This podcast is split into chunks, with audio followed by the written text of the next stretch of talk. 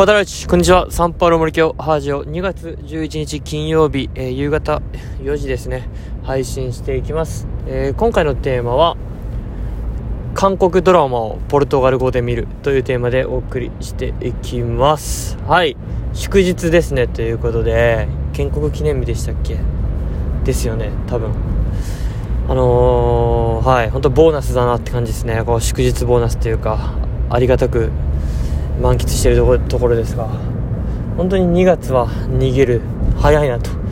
昨日仕事が終わる時にえもう1週間終わっていいんですかというような感覚になって、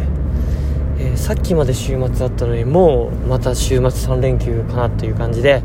はい、やってます。で、まあ、今日は、うん、朝、まあ、ゆっくり起きてやるべきことやったというからですね。えー、まあいろいろ荷物片付けたりえー、いらないもの処分したりとかそういうのすっきりできたんですごくいい日中を過ごしてで今、えー、サウナに行ってきてですねちょっとサウナ今日危なかったなっていうかちょっと頑張りすぎてですね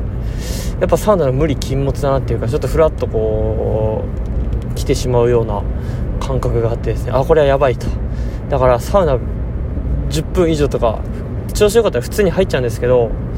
まあ、無理したらちょっと危ないことになるんで本当に当たり前ですがサウナの無理は禁物っていうことを、えー、肝じ肝に銘じなきゃなみたいなことを、えー、感じましたと一応ここに残しておきます。で、えー、タイトルのえー、韓国のドラマをポルトガル語で見るというところなんですが昨夜ですね、まあ、祝日前でなんか手持ち無沙な感じで、え、軽い気持ちでネットフリックス開いてですね今、え、日本のランキング1位のなんか私たちの学校は今みたいなゾンビの、えー、話なんですけど、まあ、ネットフリックスランキング1位っていうことで、で、職場の先生もですね、面白かったよって言ってたんで、えー、まあ、ふらっと見てみたんですよね。そしたらもう、本当にもう面白くて、もう引き込まれちゃって、こう、抜け出しどころがわからなくてですね、止め、止めるところがわからわからなくなっちゃってですね、家帰って7時ぐらいにご飯食べてた7時半ぐらい、8時前とかに、それポチッとオンにして見始めたらもう11時過ぎですよ。止まらずに第 4, 4話まで見ちゃって。で韓国系のドラマって1話が1時間以上あったりして結構長いんでもう見事に時間取られてでも心臓バクバクでですねドキドキで次が気になって抜け出せない。本当にすごい仕組みだなというのを感じました。でまあイカゲームにしろ愛の不時着にしろですね。えー、この半年以内ぐらいで僕は見たんですけど9月ぐらいに「愛の不時着」か見てイカゲームも10月ぐらいでしたかねに見たんですけどどっちもドハマりしてですね本当に最近のその韓国の、えー、ドラマ系の制作制作力というかですねちょっと半端ないなと。本当にこう人間やっぱドキドキすることを求めてる中でめちゃめちゃドキドキし脈を上げられるから抜け出せなくなる。うん、だから本当に見事になんか全ての時間を奪われるなと。そんな感覚です。まあ素晴らしい作品に触れるっていうのはいいことだと思うんでやっぱなぜ、えー、人気なのかっていうことを探ったらですねや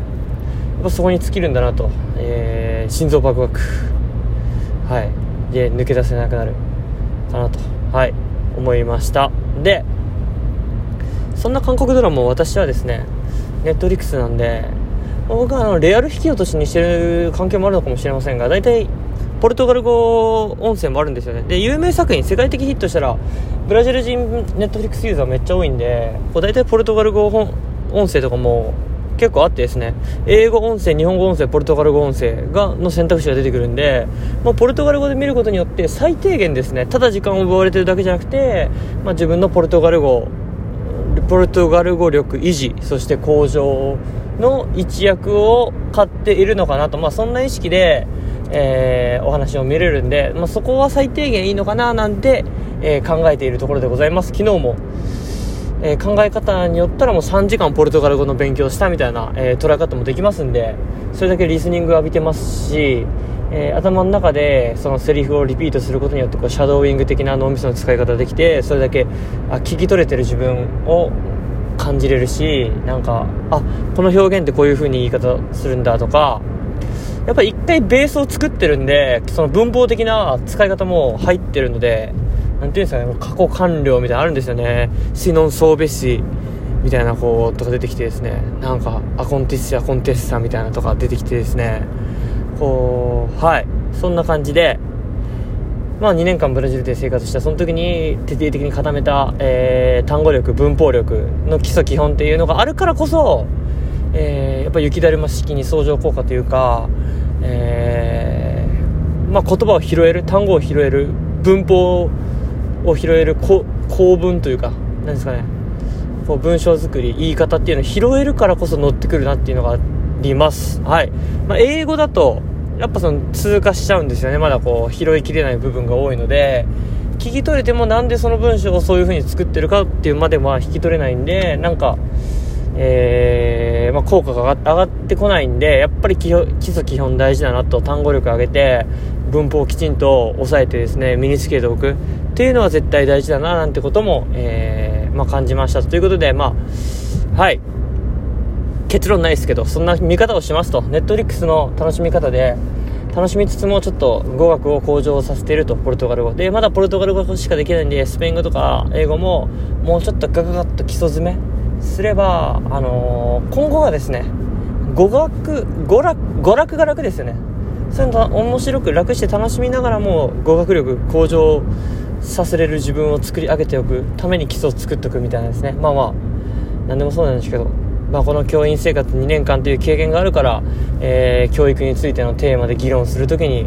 えー、話せるしそういったニュースが載ってくるっていうこともありますしですかね。なんかちょっとうまくまとまりませんがはいダラダラと喋った6分間となりました。良い3連休をお過ごしください。ムイトオブリガラチャチャオ。